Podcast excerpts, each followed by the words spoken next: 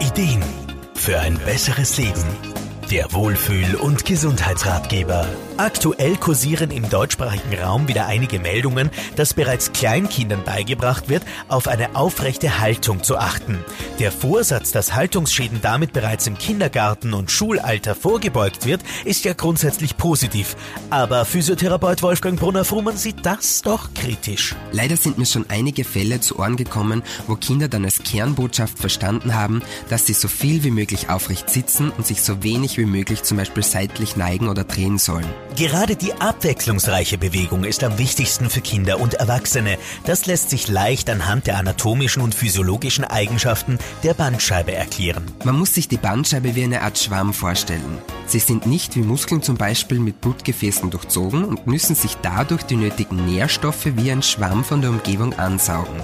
Das passiert, wenn die Bandscheibe entlastet ist, zum Beispiel im Liegen. Kommt Druck auf die Bandscheibe, dann wird sie wie ein Schwamm ausgequetscht und die Schadstoffe werden rausgedrückt, zum Beispiel beim Gehen und Laufen. Also benötigen die Bandscheiben laufend einen Wechsel aus Belastung und Entlastung, um Nährstoffe hineinzubekommen und Schadstoffe abzugeben.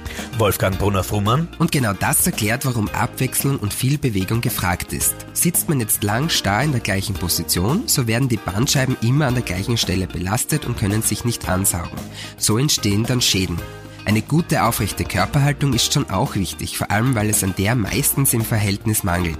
Aber noch wichtiger ist die Bewegung. Man sollte also eher am starren langen Sitzen in der Schule etwas verändern, anstatt Kindern Angst vor gewissen Bewegungen zu machen. Ein abwechslungsreiches Bewegungsverhalten ist in jedem Alter wichtig und am besten, bevor es zu Rückenbeschwerden kommt.